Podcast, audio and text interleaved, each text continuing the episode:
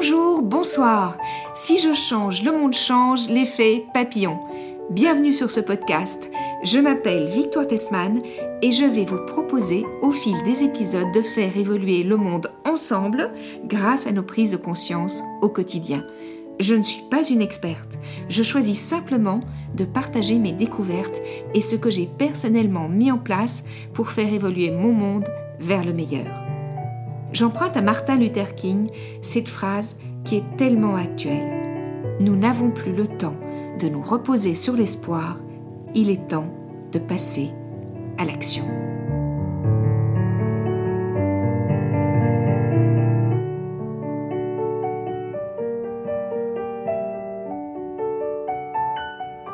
Bonjour Géraldine. Bonjour Victoire. Je suis ravie de t'accueillir sur Si je change, le monde change, le podcast qui parle d'écologie intérieure.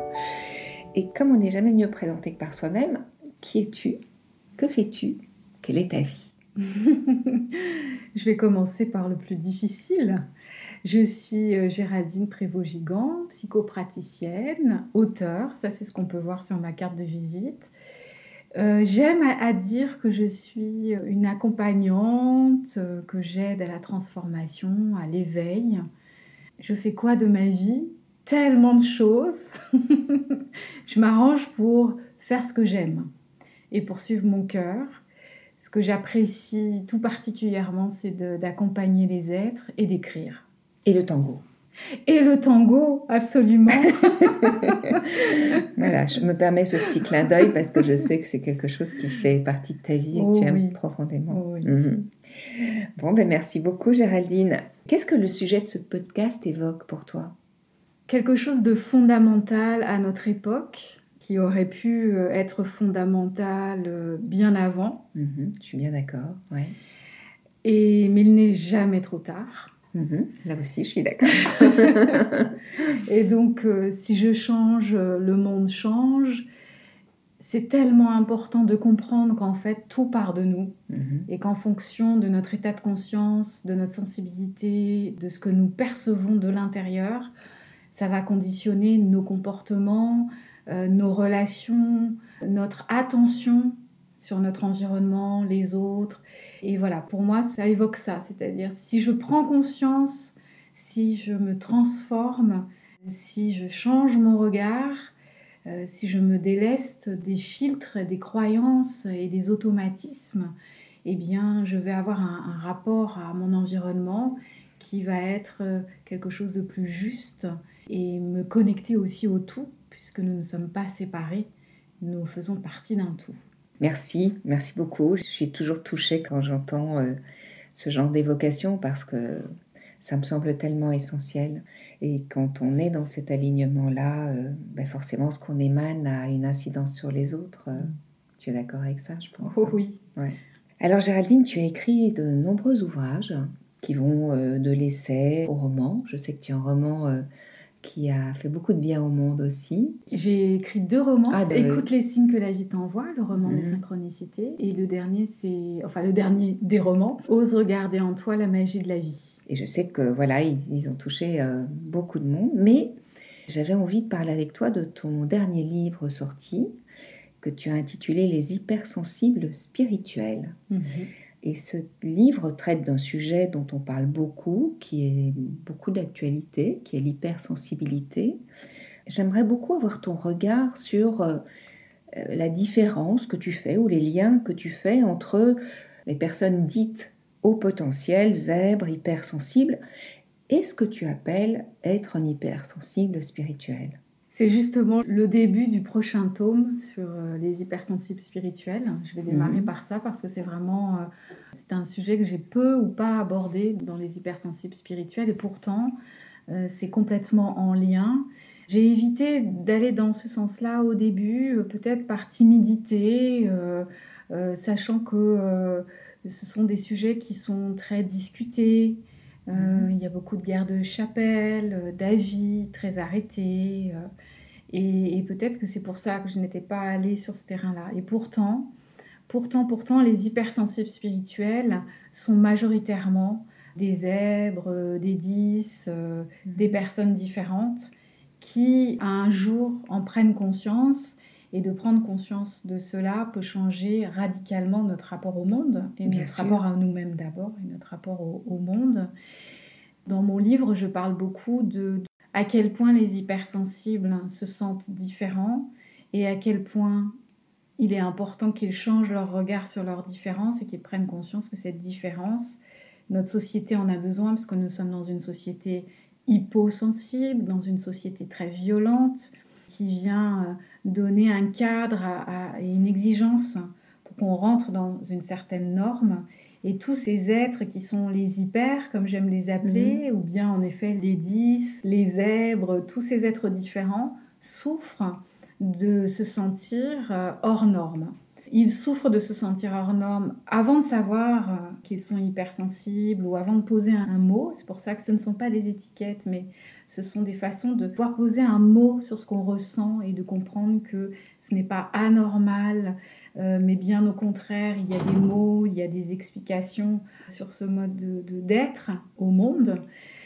Et quand on, commence à découvrir ceci, on se documente et on, comprend, on voit euh, marqué noir sur blanc notre mode de fonctionnement. Et là, on comprend que cette différence comporte des cadeaux plutôt que des fardeaux. Donc euh, vraiment l'hypersensibilité spirituelle également, ce que je propose, c'est vraiment euh, d'aider ces personnes qui sont différentes à pouvoir avoir une relation avec eux-mêmes, un regard porté sur eux-mêmes qui soit différent. Et je effectue une totale inversion. C'est-à-dire que je propose la chose suivante, c'est que, et si ces êtres différents étaient des êtres avant-gardistes, en avance sur leur temps, et que c'est la société qui, elle, est en retard, mhm. ou en tout cas cramponnée à des idées toutes faites, à des modes de fonctionnement qui ne fonctionnent plus, Mhm. On voit bien, ça, commence à être de plus en plus compliqué. Et donc ma proposition, c'est ça. Tous ces êtres hypersensibles, au potentiel, zèbres, bref, différents. Oui, atypiques, comme on dit, alors qu'en fait, c'est peut-être pas un atypisme, mais juste une différence. Exactement. C'est ce que je propose, c'est-à-dire que qu'est-ce qui fait qu'on se voit atypique? C'est au regard d'une norme, mhm. norme qui est imposée par une société. Et si c'était l'inverse, et si on changeait notre regard et qu'on se dise que ces êtres différents, et si c'était une norme, la norme de demain, si on mhm. prend le bon tournant, si notre humanité accepte de changer un certain nombre de fonctionnements, mhm. et si le collectif continue de s'éveiller, il est probable qu'on prenne ce virage-là. Et donc j'émets l'hypothèse que ces êtres différents sont en fait ceux que nous pourrions tous être si la mmh. société participait à cet épanouissement. C'est ça ma proposition et des êtres avant-gardistes, un éveil de conscience, un début d'éveil de conscience.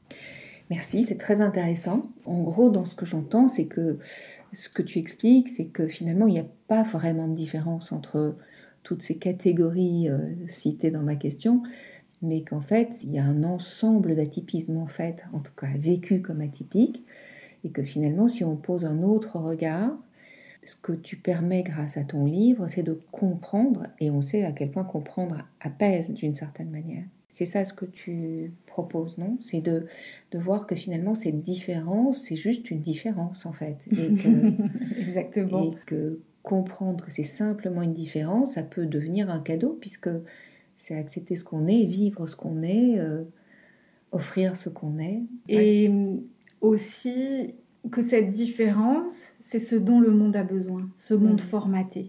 Et quand les lecteurs m'écrivent, ils m'écrivent merci parce que maintenant je vois ma différence comme un cadeau et je vois aussi le rôle que je vais pouvoir jouer dans notre collectif. C'est-à-dire qu'en fait, et c'est vraiment le message que je souhaitais faire passer et visiblement il passe, les personnes me disent qu'elles se sont réconciliées avec euh, cette hypersensibilité et qu'elles voient, elles comprennent qu'elles peuvent agir, mhm. que ça ne les met pas sur le bord de la route, qu'au contraire, le monde attend des êtres comme ça, mhm. des êtres qui apportent une différence, d'autres points de vue, d'autres angles mhm. de vue, euh, une autre façon euh, d'être et d'exister au monde. Oui, une façon d'être qui est beaucoup plus solidaire et inclusive et tout ça, oui. Alors j'avais envie de te demander ce Qu'est pour toi la spiritualité Parce que c'est un mot que personnellement je trouve qu'on a beaucoup galvaudé. Et j'aimerais beaucoup euh, avoir ton point de vue sur la spiritualité, puisque tu parles d'hypersensible spirituel. je vais parler de comment moi je vis ma spiritualité pour mhm. pouvoir répondre d'une façon peut-être plus claire et moins conceptuelle. Mhm.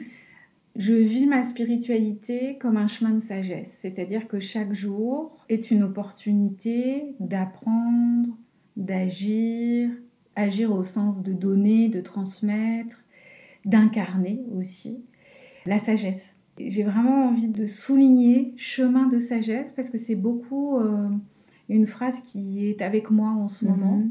et qui aujourd'hui résume parfaitement la façon dont je vis ma spiritualité. Et c'est être en conscience de mes parts d'ombre, de mes parts de lumière, d'alchimiser euh, en moi, c'est-à-dire transformer les émotions inconfortables, en comprendre l'origine, comprendre ce qu'elles veulent me dire et comment je peux les transformer, non pas les refouler. Dans les hypersensibles spirituels, je parle des différentes façons d'être euh, connectés.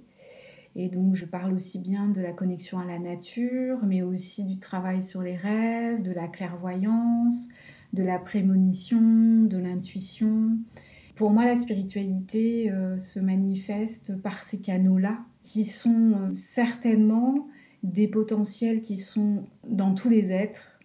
Oui, je suis convaincue de ça aussi. Et que ça ne demande qu'à s'activer, mhm. puisque euh, je crois savoir qu'on n'utilise que 10% de nos capacités. Même moins, je ou pense. moins.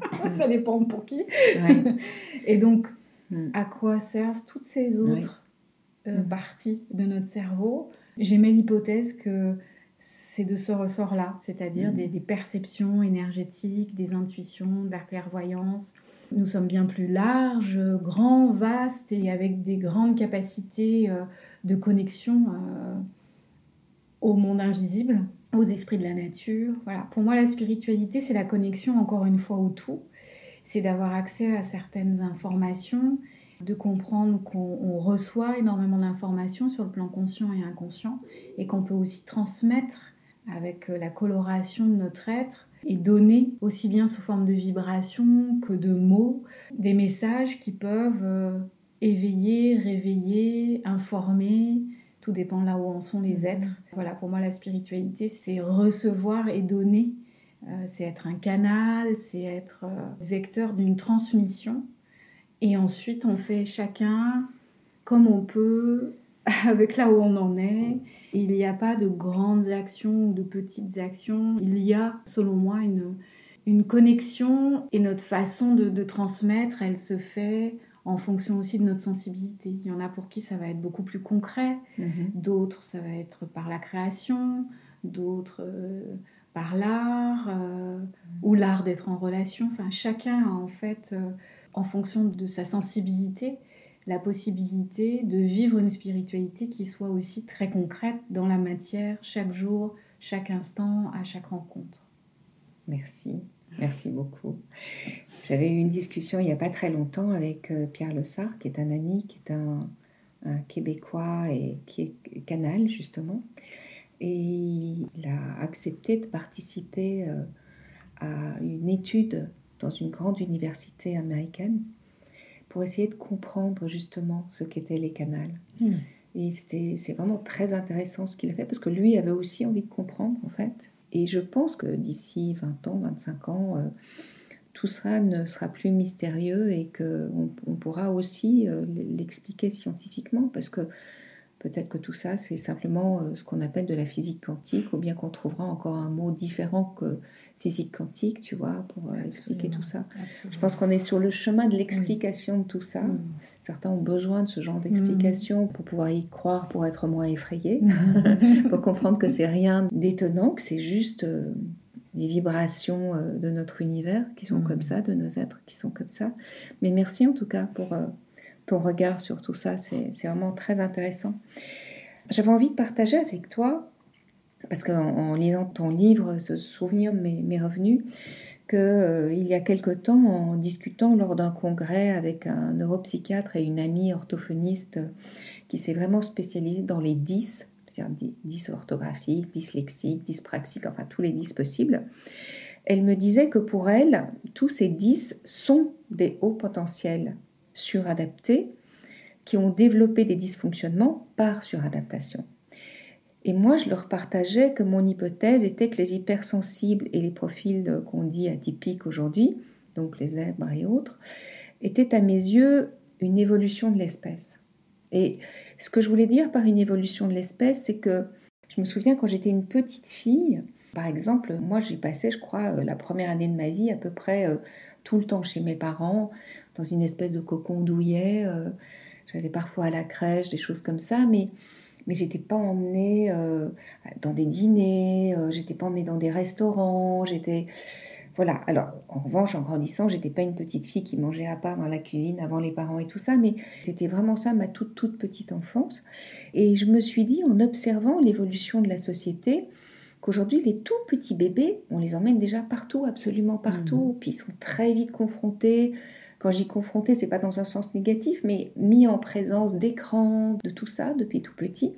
Et je me suis dit que en fait, ça activait la plasticité du cerveau et que ça générait une évolution de l'espèce et que peut-être les hypersensibles et tous les profils dits atypiques, ce sont peut-être aujourd'hui de plus en plus d'êtres humains qui, comme tu le dis, développent un petit peu plus de leur potentiel cérébrales et du coup sont plus ouverts au monde, mais de ce fait aussi beaucoup plus sensibles, tant dans le sens euh, positif que négatif. C'est quoi ton avis sur ce sujet-là? Je suis tout à fait d'accord. Je pense qu'en effet, les, les, enfants sont de plus en plus stimulés très tôt et que ça éveille et développe des connexions neuronales plus rapidement. Et ça vient aussi stimuler les sens. L'hypersensitivité, c'est ce qu'on retrouve euh, chez les hypersensibles et aussi les atypiques. On explique que l'hypersensibilité, c'est qu'il y aurait euh, une absence de filtre, un filtre qu'ont les typiques. Mhm. Eh bien, les atypiques ont moins de filtres et donc on reçoit plus d'informations. Mhm. Euh, au travers de nos différents canaux, les cinq, et moi, je parle aussi du sixième sens, bien sûr. Ça rejoint complètement euh, mon hypothèse d'avant-gardiste, c'est-à-dire, en effet, on est en train de voir émerger euh, de plus en plus d'êtres qui sont hypersensibles, atypiques. C'est signe d'une évolution de notre civilisation, une évolution de conscience. Je me dis qu'avec cette sensibilité, avec cette différence, il est logique qu'il y ait davantage de conscience concernant ce que nous faisons aux animaux, au monde, aux plantes, à la terre, etc.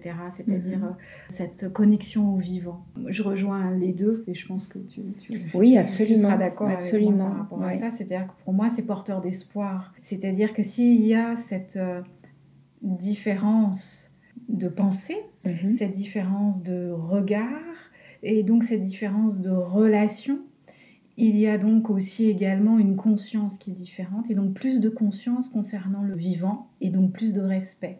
J'ose à penser ça. Après, ça dépend aussi, si on regarde d'un point de vue philosophique, du bagage. Si on imagine que nous sommes des, âmes euh, qui euh, euh, cheminons à travers le temps de vie en vie, on n'a pas tous le même bagage, le mm. même karma. Et c'est ce qui peut aussi euh, faire la différence de sensibilité, de rapport à, la Terre et de cette connexion. On est tous ici avec nos différences, les hypersensibles, les mhm. atypiques. En revanche, nous n'en sommes pas forcément tous au même endroit concernant notre évolution, notre conscientisation. Mhm. Euh, mais ce qui est important, c'est de faire du mieux que l'on peut pour le vivant, là où nous en sommes. Et je pense que les atypiques ont une conscience qui en effet est due à l'éveil euh, euh, beaucoup plus tôt, euh, à un mode de vie différent. Cette stimulation donne un éveil et peut donner aussi une ouverture de conscience différente et une sensibilité plus accrue. Mhm. Oui, en t'écoutant, ça me fait penser au peuple premier en fait qu'ils soient d'Amérique, d'Afrique, d'Asie, peu importe, ou de Mongolie. Ces peuples premiers, en fait, en t'écoutant, je me disais que en fait, ils réunissent tout cela. C'est-à-dire que tout petit, euh, il y a cette conscience de la reliance euh, à l'invisible, à d'autres dimensions. Et la terre, les arbres, les animaux sont des êtres vivants en fait. Donc euh, finalement, ces êtres, ces peuples premiers, eux n'ont pas perdu cette reliance euh, au tout. Et on a beaucoup à apprendre d'eux me semble-t-il. Ils sont, ils sont stimulés, les petits bébés sont stimulés par euh, le soleil euh, qui se reflète dans une feuille, qui va mhm. danser dans le vent. Et quand je, pensais à ça quand tu parlais à l'instant, et ça me rappelle euh, quand ma, mon arrière-grand-mère m'emmenait en promenade, elle disait euh, à mes parents, euh, j'emmène Géraldine regarder les feuilles à l'envers. et c'est tellement joli. et je me dis que mon amour des arbres euh, et ma connexion à la nature a commencé certainement à ce moment-là, parce que je vois cette image du soleil et des feuilles, des arbres qui dansent et que je regarde à l'envers. Mmh, c'est tellement joli. Ouais. Alors en lisant ton livre, moi personnellement, je me suis reconnue partout. Euh, j'ai fait les tests. J'étais presque soulagée de découvrir que, ben, que je pouvais euh, ne pas m'inscrire que dans un profil, euh, mais partout. Et surtout que ces différences avaient enfin un intitulé, en fait. Je trouve ça très, très, très rassurant, tu vois. J'ai découvert aussi que en ce qui te concerne, tu le dis, tu réponds à plusieurs catégories que tu décris. Est-ce que c'est parce que tu sentais cette méconnaissance de soi et qu'elle apportait beaucoup de souffrance à certaines personnes que tu accompagnes, que tu as notamment eu l'élan d'écrire ce livre? Je ne sais pas très bien d'où m'est venu cet élan d'écrire ce livre. Ça a été l'aboutissement d'une longue réflexion parce que ça me faisait de la peine d'entendre qu'on disait que les hypersensibles c'était à la mode. Dans ce domaine euh, de la connaissance humaine, je pense que il n'y a pas de hasard. Les sujets à la mode sont des sujets qui parlent aux êtres et donc la bonne question c'est mmh. pourquoi ça leur parle. Et donc c'est venu comme ça. Je me suis dit pourquoi il y a autant de monde que l'hypersensibilité euh, interpelle Parce mhm. qu'il y a autant d'hypersensibles qui s'ignorent ou qui se connaissent déjà. Et pourquoi il y a autant d'hypersensibles euh, qui émergent euh, sur cette planète? Certaines personnes disent qu'il y a toujours eu des hypersensibles. Je suis convaincue qu'il y a de plus en plus d'hypersensibles et ça rejoint ce qu'on vient d'aborder tout à l'heure. Un soir, je me suis endormie avec cette question pourquoi est-ce qu'on en est arrivé à un moment où il y a une émergence de l'hypersensibilité? Mhm. Et le lendemain, j'ai eu une vision du futur. Et c'est. Euh, Et c'est très émouvant pour toi de t'en souvenir. c'est comme si les êtres du futur étaient venus me dire qu'il était temps d'en parler, qu'il était temps d'arrêter d'être violent, qu'il était temps que l'hypersensibilité émerge et qu'elle soit honorée. Parce que nous sommes aujourd'hui comme des guerriers de lumière, non pas pour combattre, mais pour se relever, pour que l'hypersensibilité ne soit plus vue comme une fragilité, comme une faiblesse, comme, euh, comme quelque chose de défectueux. Notre hypersensibilité n'est pas euh, une fragilité due à une société violente, hein. c'est que la société violente étouffe ce que les êtres sont en train de tenter de devenir, ce que la mhm. conscience collective est en train d'essayer de devenir, plus d'humanité. Oui, c'est ce qui me venait en t'écoutant. Est-ce que finalement, euh, les personnes qu'on intitule hypersensibles ne sont pas simplement des êtres sensibles dans une société qui ne l'est pas assez et qui les voit comme trop d'une certaine manière? Face en effet à la violence du monde, quand on est dans une cohérence intérieure, dans un véritable alignement, on, perçoit que cette violence n'est pas ajustée en fait. Et inversement, les êtres qui ne s'en rendent pas compte ont comme intégré comme normal ce qui ne doit pas l'être parce que ça va à l'encontre de notre humanité au sens des êtres humains, mhm. être sensible, être sensible au vivant, être sensible à l'humain. C'est comme si on avait oublié que nous sommes une humanité. Mhm. Et c'est ça euh, que j'ai envie de transmettre, c'est que les hypersensibles ne sont pas juste différents comme ça, c'est que ce sont, c'est mon hypothèse, plus ce sont des êtres humains qui manifestent une humanité. Et une société qui changerait, ce serait une société qui reconnaisse cette sensibilité-là et qui construise un mode de vie qui soit adapté à notre sensibilité d'être humain. Oui, donc des êtres qui se reconnectent à leur réalité c'est-à-dire d'être le vivant finalement. Voilà, exactement. Oui. Ah, merci Géraldine d'offrir euh, toutes ces perceptions qui me parlent tellement. C'est vraiment. Euh, ouais. Alors, justement, si tu avais un conseil euh, majeur, j'ai envie de dire, à donner aux personnes dites hypersensibles, ce serait lequel? Les hypersensibles ont deux tendances pas confortables, mhm. qui est de se remettre toujours en question et trop, et la culpabilité parce que bah, il y a régulièrement cette tendance à essayer d'être dans le moule, dans le cadre, et puis aussi tellement soucieux d'une perfection, d'une harmonie. Et donc à un moment donné, ça donne beaucoup de cogitation mentale. On réécrit l'histoire, on revisite ce qui vient de se passer avec les différentes versions possibles. Et j'aurais dû faire ça et je n'aurais pas dû faire ci, etc. Donc ce que je conseille, c'est de remarquer quand il y a la culpabilité et d'utiliser un autre levier, celui de s'écouter, d'écouter son ressenti, d'écouter la petite voix en soi et de reconnaître que ce que l'on ressent est juste. Notre interprétation ne l'est pas toujours toujours, mais ce que l'on ressent est juste. Et en fait, c'est ce que j'ai envie de transmettre aux hypersensibles spirituels, c'est tout ce qui se passe à l'intérieur de vous est juste et de ne pas hésiter à s'écouter davantage et à rester davantage fidèle à sa sensibilité. J'entends ce que tu dis, je trouve ça très intéressant. Et en même temps, moi, ce que j'observe aussi, et tu me diras si, c'est ton constat aussi, c'est que très souvent, les hypersensibles ont développé un mental très fort mm. aussi, mm. qui n'arrête pas de discuter. Mm-hmm. Et donc, c'est parfois difficile pour eux d'écouter cette petite voix intérieure, cette sagesse intérieure, et de taire ce mental en fait. Tu es d'accord avec ça ou pas? Absolument. Il y a une déconnexion en fait avec le corps. Je trouve que notre corps, puisqu'on est très kinesthésique, c'est-à-dire on mhm. sent beaucoup euh, au travers du corps, mhm. en tant qu'hypersensible, hyper empathique, de retrouver les sensations corporelles peut mhm. aider à déconnecter du mental, ou bien si c'est difficile de se reconnecter au corps de cette façon-là, juste en y pensant ou en posant notre attention dans mhm. notre corps, si ça c'est difficile, je conseille d'aller marcher, de préférence dans la campagne, dans la forêt ou au bord de la mer si on est au bord de la mer. Mhm. Enfin bref, dans la nature, parce que cette reconnexion à la nature facilite la reconnexion à notre sensorialité, à notre corps, et à ce moment-là, le mental peut commencer à se calmer, Mhm. Ça, c'est déjà un, point de repère tout simple, quelque chose qu'on peut faire régulièrement, qu'on devrait faire régulièrement. Et ensuite, il y a une exploration de regarder, de se souvenir que c'est un dialogue interne, qu'il peut y avoir des images, qu'on mhm. se parle à soi-même, ou qu'il y a deux parties de nous qui nous parlons à nous-mêmes, mhm. de s'en rendre compte.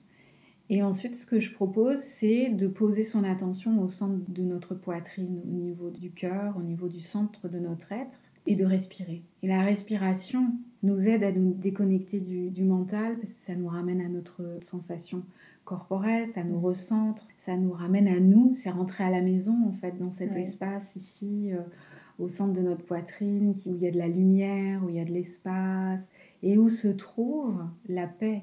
Mhm. quelque part. Après, il y a tout un cheminement pour la rencontrer, mais disons que ça, c'est une proposition euh, qu'on peut faire euh, tous les jours.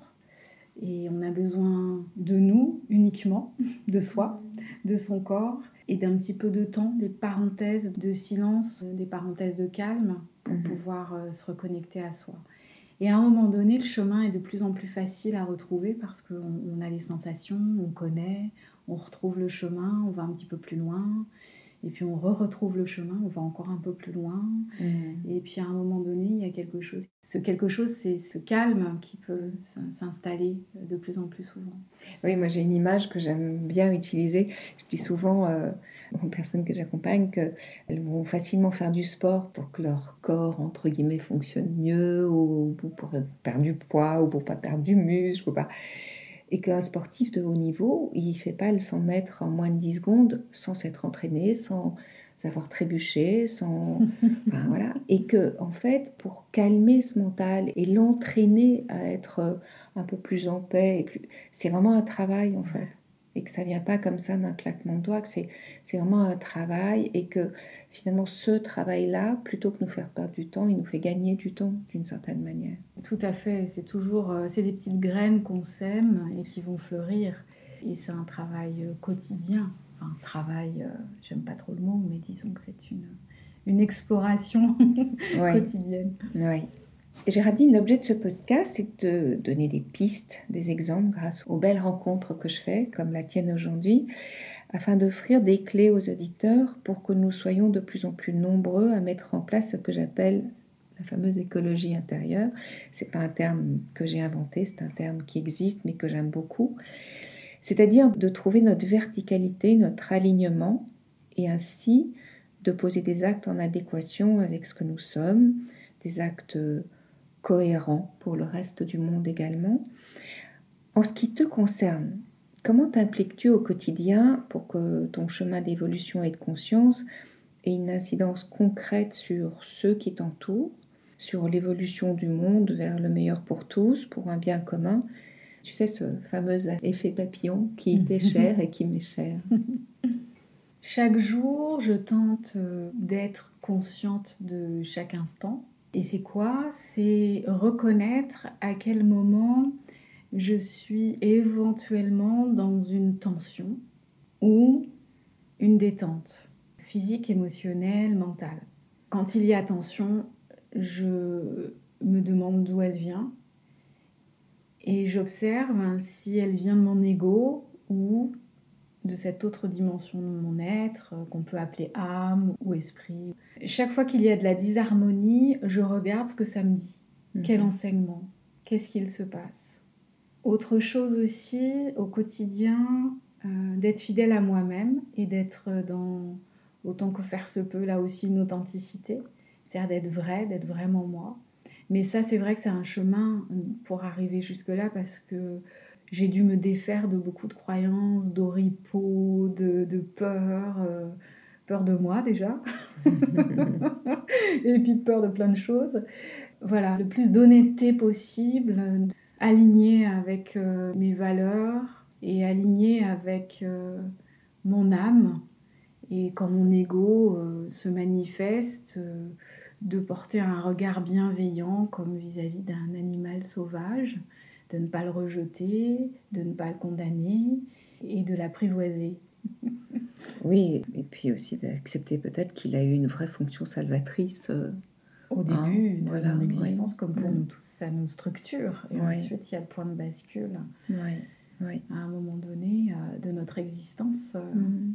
On parle beaucoup de changement climatique, des conséquences qu'ont à de nombreux niveaux nos façons de vivre. Quel est ton regard sur ce sujet?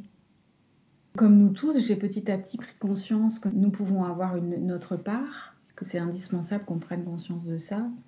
Je sais aujourd'hui que euh, chaque action que je peux faire en faveur de l'écologie, de la protection de l'environnement, a son importance, que certes c'est une goutte d'eau, mais une goutte d'eau plus des milliards de gouttes d'eau, ben, ça change tout. Et donc, euh, j'oscille entre euh, un profond désespoir quand je vois les conséquences dans notre environnement des erreurs de l'humain. Et en même temps, euh, je suis d'autres jours pleine d'espoir parce que je me dis que on ne peut que réagir, même si beaucoup disent que c'est trop tard, mais on peut encore sauver des meubles, si je puis dire. Oui, j'espère aussi. En tout cas, c'est vraiment mon espoir. J'ai envie de rester dans l'espérance. Oui, moi aussi. On va trouver des solutions, mais en tout cas, ce qui est important, c'est qu'on change nos comportements. Et c'est aussi changer nos comportements relationnels. C'est changer nos comportements tout à fait euh, euh, factuels, en faisant attention. Par exemple, euh, je suis allée à un concert à Radio France et je leur ai dit c'est pas possible de demander à tous les, spectateurs d'imprimer les billets puisqu'on a nos smartphones. Mhm. Vous vous rendez compte toutes les feuilles qu'on voilà, je ne sais pas si ça va servir à quelque chose, si l'information va être remontée, comme on dit, mhm, mais mhm. voilà. Et si on est 10, 20, 30 ce soir-là à dire la même chose, bah, à un moment mhm. donné, euh, Radio France va mettre ça sur son site internet. Sachez que vous pouvez présenter votre billet sur votre smartphone et on aura moins imprimé de papier. C'est des petites choses comme ça qui pour moi sont importantes parce que je sais que si on est beaucoup, eh bien derrière, c'est obligé de suivre. Et on a tellement longtemps pensé que euh, chaque citoyen euh, n'avait pas d'action possible, que seuls les politiciens pouvaient agir. Mais nous pouvons agir et nous pouvons aussi euh, transmettre des messages à nos amis, à notre famille, montrer l'exemple, faire remarquer quelque chose, mais gentiment, pas en se transformant en mmh. professeur d'école, mais voilà, l'information, c'est ça mmh. qui pour moi est aussi important. J'essaye de m'informer, j'ai pas toujours trop le temps, mais dès qu'une information arrive, comme ton livre par exemple, où il y a plein plein d'informations très concrètes sur la situation et les solutions, eh bien pour moi je trouve que c'est important parce que on n'a pas fini d'être conscient de notre situation, on n'a pas fini de comprendre qu'on peut agir et que nous sommes tous importants dans ce qui est en train de se passer. Oui, on n'a pas fini d'inventer le monde de demain qui, pour qu'il soit un monde meilleur pour tous. Géraldine, j'en arrive à la dernière partie de ce podcast, voilà, qui me tient à cœur, qui est un petit questionnaire de Proust. si tu étais un animal, quel animal serais-tu? Spontanément, j'ai le renard qui me vient parce que j'ai une connexion très forte avec cet animal. J'ai eu une très très importante rencontre avec le renard et il est toujours très très présent. Je l'aime pour sa couleur, pour son intelligence, pour toute la symbolique qu'il y a euh, autour. Oui, et puis quand on sait qu'il est considéré comme entre guillemets nuisible, même si on a trouvé un terme aujourd'hui plus, comment dire, politiquement correct, alors que c'est un animal qui a une utilité tellement extraordinaire. Qui a une vraie fonction dans l'écosystème, ça, ça, fait vraiment beaucoup de peine euh, de voir à quel point il peut être maltraité mm. en France, alors que dans d'autres pays, mm. euh, aujourd'hui, il est, il n'est plus du tout nuisible, il on Voit bien, dans ce que tu dis, tu vois, c'est ce qui me vient, on voit bien les croyances collectives dans certains pays, mm. puisque c'est juste ce que tu viens de dire, et que ça aussi, nous pouvons changer ça. C'est quelles sont mes croyances par rapport à certains animaux et comment je peux reprogrammer ça, comment mhm. je peux changer ma vision? Oui, absolument. J'ai eu une expérience très belle d'ailleurs à ce sujet. Une jeune femme que je connais, euh, ses parents vivent dans la Creuse à la campagne et ils ont un poulailler. Et dans l'une des parties du poulailler, il y avait des petites poussins qui étaient devenues des poules. Et ils ont euh, mal fermé une des portes du poulailler. Et mhm. malheureusement, le lendemain matin, euh, les cinq poules qui étaient dedans étaient. Un renard était passé par là. C'était très touchant parce que je sentais à la fois sa tristesse d'avoir perdu ses poules, dont sa petite poule préférée, et en même temps une espèce de conscience magnifique que, bah oui, s'il y avait un garde-manger à disposition, pourquoi le renard n'allait pas se servir dans le garde-manger et pourquoi il aurait été courir dans la nature, chercher un petit mulot ou tu vois. Et j'ai trouvé hmm. que c'était d'une telle sagesse le regard de cette jeune fille là-dessus elle m'a dit notre responsabilité à nous, c'est d'avoir mal fermé le poulailler. C'est pas le renard qui a tué nos poules, c'est nous qui avons tué nos poules. D'une certaine manière, j'entendais ça. Et ce que j'entendais aussi, c'est qu'elle reconnaissait que pour cet animal qui, cherchait à manger, qui avait une fonction dans sa prédation, hmm. bah oui, il a malheureusement été se servir là où c'était le plus simple, quoi. Et je me disais, en t'écoutant, est-ce que ça nous aiderait, je pense, hein, euh, de changer notre regard sur les animaux prédateurs ou bien de leur donner un autre nom parce que ça a des connotations qui ne sont pas aidantes dans notre rapport aux, animaux. Et des animaux qui sont des prédateurs, c'est nécessaire à toute la chaîne et l'équilibre. Et, et nous projetons sur la notion d'animaux prédateurs, on projette des choses qui sont en, lien avec notre propre histoire, notre collectif. Et que mm. ça, ça mériterait vraiment d'être changé pour avoir cette posture de sagesse euh, de ces jeunes femmes dont tu parles, par exemple. Et qui est que chacun a vraiment sa fonction. Et aussi, dans cette discussion, ce que je trouvais très beau, c'est que c'est vrai que c'est nous qui avons installé certains fonctionnements dans la nature et qu'on ne comprend pas que la nature, elle, continue à fonctionner de façon euh, normale pour elle, d'une certaine manière. voilà. Absolument. Quand un animal dans la nature trouve à manger, ben, il, le prend. C'est nous qui décidons que, ça lui est interdit d'une certaine manière. absolument. Merci en tout cas. Et si tu étais un arbre? Un chêne. Un chêne. Ça, ça a été très spontané. enfin, le, renard aussi, mais là, ça a jailli. Vieux chêne large, majestueux. Euh, plusieurs fois centenaire. Ah oui, plusieurs fois centenaire, connecté à la terre, au ciel, euh, connecté euh, aux autres arbres de la forêt, mm. communiquant avec ces arbres, puisqu'on sait que les arbres communiquent. Oui, ça aussi, c'est formidable maintenant qu'on ait cette conscience hein. enfin. Enfin, tout le monde ne l'a pas, malheureusement, mais qu'elle s'étente de plus en plus de, de la magie, de la connexion on a, entre les a la, preuve scientifique, tu parlais tout à l'heure de la nécessité euh, pour certaines personnes d'avoir euh, vraiment une explication mmh. scientifique pour pouvoir accepter ce que mhm. euh, des sensibles savaient déjà, mhm. et eh bien là, nous avons euh, vraiment des études qui expliquent dans le détail comment mhm. circulent les informations entre les arbres. Et la solidarité qui est entre eux et tout ça, c'est extraordinaire. Moi, ça me fait frissonner quand je pense à tout ça. Aussi. Euh, bon, et si tu étais une fleur ou un autre végétal? Oh ben j'aurais envie de dire un coquelicot parce qu'il n'est pas comme les autres. On dit que c'est une mauvaise herbe. Oh, hein Quelle belle mauvaise herbe. Voilà, donc mhm. je trouve que ça représente d'une certaine façon euh, la situation des hypersensibles et des hypersensibles spirituels qu'on considère pas comme il faut, pas dans la norme, euh, différent. Bah, le coquelicot, euh, il est magnifique et c'est une fleur, c'est une couleur, c'est voilà. Et en plus, c'est une fleur. moi, je me souviens d'un désespoir de petite fille où j'avais cueilli un magnifique coquelicot et deux heures après, il, était mort. Et c'est une des rares fleurs qui, quand tu la coupes, meurt très très vite en hmm. fait. Donc elle a besoin d'être là où elle est et d'être nourrie par la terre. Et, ça aussi, symboliquement, c'est beau et fort en fait. Hein. Hmm. Hmm. Donc, merci pour le coquelicot. il y a, a d'ailleurs ce mouvement très joli, je ne sais pas si tu le connais, qui s'intitule Nous voulons des coquelicots qui est ah représenté par magnifique. Tu vois, pour qu'il n'y ait plus de pesticides dans la nature, de glyphosate et tout ça. C'est euh, super. Ouais. Et alors, si tu étais un minéral, Géraldine? J'hésite entre la métiste et le cristal. Les deux. Ben voilà, pourquoi choisir? Le cristal pour la transparence, pour l'énergie, euh, pour la symbolique euh, c'est une pierre euh, de pouvoir aussi. C'est important d'être conscient de comment on utilise ce pouvoir, tout comme plein d'autres pouvoirs. On peut y voir des arcs-en-ciel, on peut y voir plein de choses aussi. Mhm. C'est tout un monde. Et la métiste La métiste pour la couleur euh, violette que j'aime beaucoup. D'accord. C'est très lié, je trouve aussi, aussi bien à, la spiritualité, puisque c'est une, vibration haute, le, le, violet, très très haute, mais aussi, c'est pour moi, c'est connecté à la terre, à la roche, mhm. à, l'ancrage, à, la beauté. Euh, c'est un bijou de la terre, en fait, la métiste.